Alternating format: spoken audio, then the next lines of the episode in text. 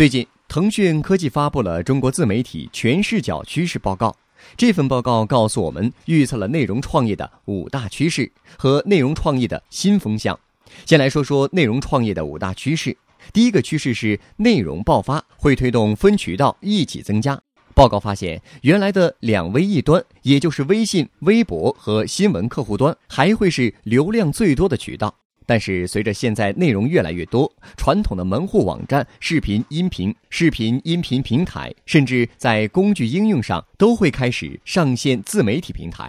而自媒体呢，为了能获得更多的流量，也愿意入驻。第二个趋势是内容创业的运营目标有变化。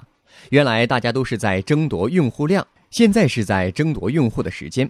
报告说，现在近八成的自媒体都遇到了阅读量增长缓慢的困难。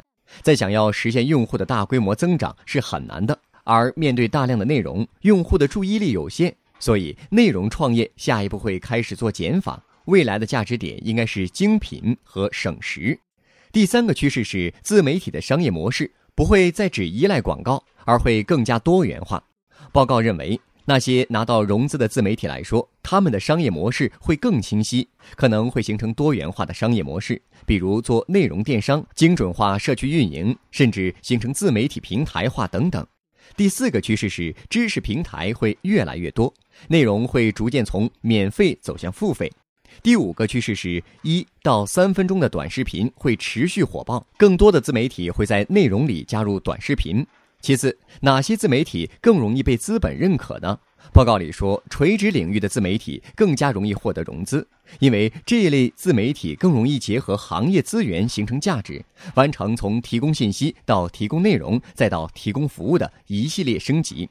最后，从内容消费者的角度来看看，什么样的内容消费者最愿意付费呢？